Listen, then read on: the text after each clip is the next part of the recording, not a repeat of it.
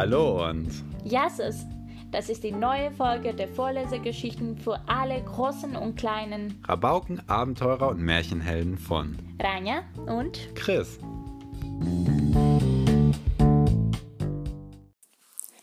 Adeline Tiffany Suwana, geboren am 1996. Jahr für Jahr rückte das Wasser näher an Adelines Zuhause in Indonesien heran. Viele Kinder hätten sich gefreut.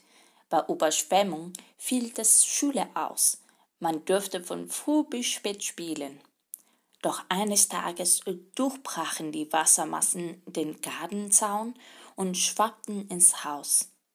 Alle wichtigen Dinge mussten Adelins Familie schnell nach oben räumen. Und als Strom und Wasser ausfielen, musste sie ganz aussehen. Adeline wollte wissen, warum das passierte. Sie forschten nach und fanden heraus. Erstens führte die Erderwärmung in alle Welt zu Überschwemmungen. Zweitens würde die Mangrovensümpfe in Nordjakata zerstört. Deren gigantische Gefleckte aus dicken Wurzeln hatten früher Wind und Wellen abgefangen.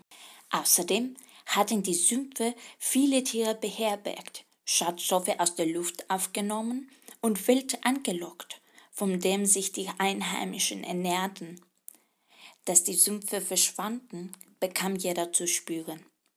Als einmal keine Schule war, zog Adeline mit 150 Freunden und Klassenkameraden los und pflanzte in einem Naturschutzgebiet etliche Mangrovenbäume. Dabei stießen sie auf Affen, Schlangen und Echsen. Sie hatten Spaß, lernten etwas und verbrachten Zeit in der Natur. An diesem Tag wurde Adelines Organisation Friends of Nature gegründet, über die seitdem über 25.000 Schüler und mehr als 100 Aktionen zum Erhalt der Natur teilgenommen haben. Sie haben Korallen gepflanzt, um Fische anzulocken und für sanften Tourismus zu werben. Hunderte Menschen überrede vom Auto auf das Fahrrad umzusteigen und in abgelegenen Dörfern wasserbetriebene Stromgeneratoren installiert.